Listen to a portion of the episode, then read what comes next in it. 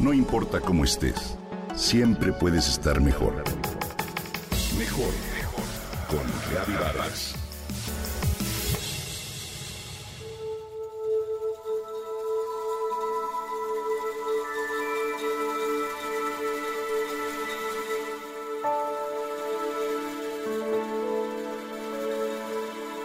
Poner atención a la naturaleza es una buena manera de serenar el ánimo y alcanzar un mayor bienestar. Pero aprender sobre las maravillas de la naturaleza aumenta ese entusiasmo y despierta bellas emociones. Esto Silvia lo aprendió desde pequeña con su tía de Ciguatanejo, con quien solía pasar las vacaciones. Ella era maestra de primaria y una investigadora aficionada que conocía muchos datos interesantes sobre el mar y los animales marinos. Le enseñó los nombres de los peces, le habló de los cambios de la marea, la sorprendió contándole de los hipocampos y la inició en el amor por las conchas marinas. Dentro de una caracola se puede escuchar el sonido del mar, le dijo una tarde. Y la niña guardó este conocimiento como un gran tesoro. Cuando terminaban las vacaciones y la familia regresaba a la ciudad, Silvia solía pegar la oreja al orificio de la caracola que le regaló su tío, seguir escuchando el rumor acompasado de las olas. El amor que su tía le contagió por el mar se ha mantenido. Hoy, Silvia es una apasionada bióloga marina especializada en el estudio de las conchas. No es de extrañar porque las conchas y los caracoles marinos se encuentran entre los objetos más sorprendentes del mundo natural. Seguramente a ti te han maravillado los dibujos simétricos y finísimos que aparecen en su superficie. Pero, ¿cómo se forman las conchas de mar?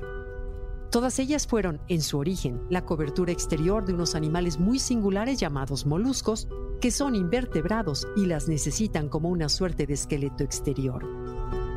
Las conchas y caracoles están hechos principalmente de proteínas y carbonato de calcio, que el molusco adquiere por los alimentos, el agua y el hábitat.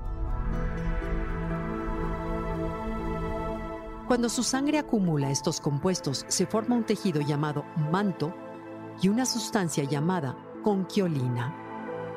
Esto produce en el exterior del animal una especie de caparazón que crece paulatinamente hasta formar la concha o el caracol.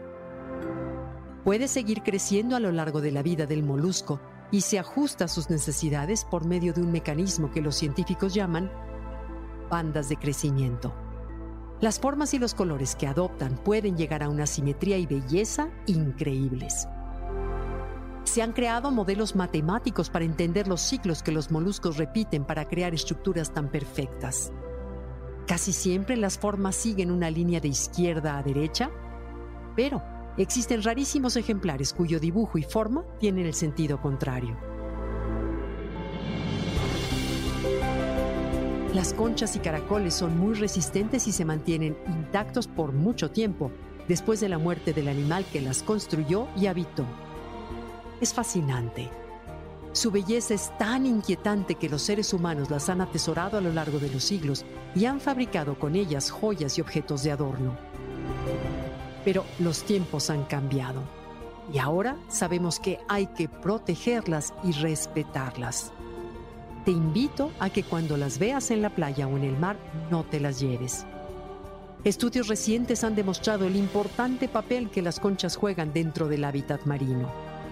Ayudan a limpiar el agua, contribuyen a detener la erosión de las playas, algunas son alimentos de tortugas y tiburones, detienen los excedentes de algas y son refugio de otros animales.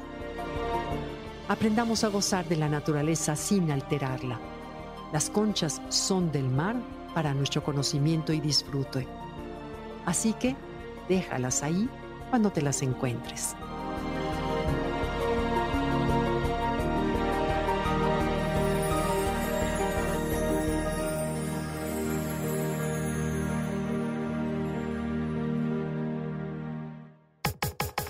Comenta y comparte a través de Twitter.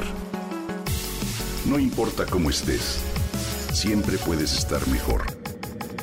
Mejor, mejor, mejor. Con Gaby Vargas.